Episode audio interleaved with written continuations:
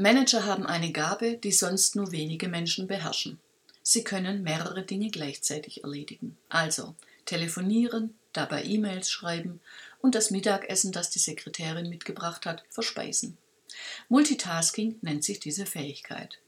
Oder wie sonst wäre es möglich, dass Manager in Besprechungen gleichzeitig dem Vortragenden lauschen und ihre E-Mails beantworten? Herzlich willkommen. Mein Name ist Ursula Dangelmeier. Ich bin Diplompsychologin und selbstständige Beraterin und Trainerin betriebliches Gesundheitsmanagement.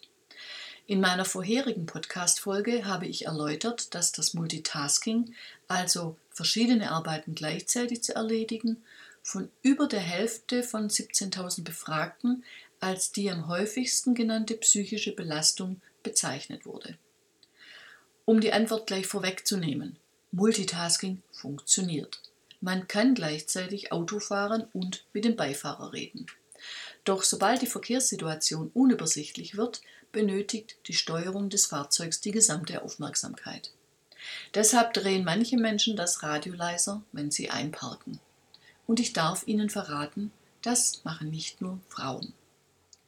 Aufgaben, die wenig Aufmerksamkeit erfordern, kann man sozusagen gleichzeitig erledigen. Doch wenn verschiedene Informationen verarbeitet werden müssen, so können wir dies nicht parallel erledigen, sondern nur seriell, also hintereinander. Man muss also bewusst oder unbewusst zwischen den einzelnen Aufgaben hin und her switchen. Das passiert in Millisekunden und wird deshalb als gleichzeitig wahrgenommen. Dieses Hin- und Herschalten zwischen Aufgaben ist eine psychische Belastung, die als stressig erlebt werden kann. Und Stress gilt als Hauptrisikofaktor für psychische Störungen und Erkrankungen, die in unserer Arbeitswelt auf dem Vormarsch sind. Multitasking kann auch das Unfallrisiko erhöhen, wenn beispielsweise das Telefon bei 170 km/h oder im hektischen Stadtverkehr klingelt. Und selbst wenn man eine Freisprecheinrichtung nutzt, ist das nicht ungefährlich.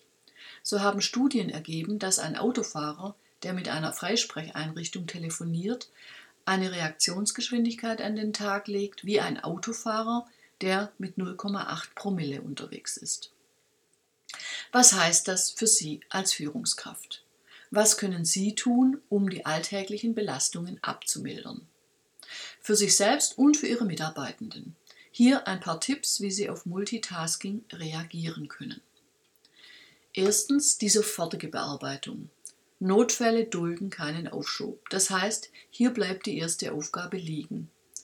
Um im Anschluss schneller wieder in die ursprüngliche Aufgabe einsteigen zu können, empfiehlt es sich, vor dem Abbruch ein paar Notizen zu machen. Das gute alte Notizbuch sollten Sie immer griffbereit neben sich liegen haben. Das ist effizienter als die Post-it-Zettelwirtschaft.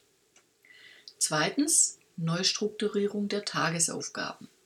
Wenn Unterbrechungen überhand nehmen und es absehbar ist, dass Sie nicht alle Aufgaben schaffen, ist es nützlich, wenn Sie ein paar Momente innehalten und die Aufgaben neu ordnen, neu priorisieren. Was muss an dem Tag noch dringend erledigt werden und was lässt sich verschieben? Das hilft Ihnen, Kontrolle über die Situation zu behalten und wirkt dadurch stressreduzierend.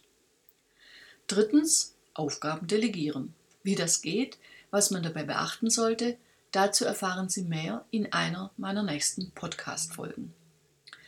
Vielleicht stöhnen Ihre Mitarbeitenden auch darüber, dass sie zu viele Aufgaben gleichzeitig erledigen müssen. Dann empfiehlt es sich, dieses Thema auf die Agenda einer Teambesprechung zu setzen. Hierbei ist folgende Vorgehensweise nützlich. Sammeln Sie gemeinsam mit Ihren Beschäftigten die Probleme im Zusammenhang mit Multitasking oder Arbeitsunterbrechungen.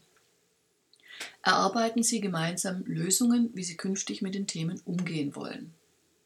Halten Sie in einem Handlungsplan fest, wer was bis wann erledigt und vor allem, wer die Einhaltung der getroffenen Entscheidungen kontrolliert. Eine Lösung kann es sein, die Arbeitssituationen festzulegen, in denen die mit einer Aufgabe beschäftigten Mitarbeiter nur im äußersten Notfall unterbrochen werden dürfen. Melden Sie sich gerne bei mir, wenn Sie die Moderation Ihrer Gruppenbesprechung in fachkundige Hände legen möchten. Fast 30 Jahre Berufserfahrung in der Moderation von Workshops und eine eigens absolvierte Moderatorenausbildung sorgen für konkrete, individuelle und umsetzbare Lösungen für Sie und Ihr Team. Tschüss, bis zur nächsten Folge. Ihre Ursula Dangelmeier.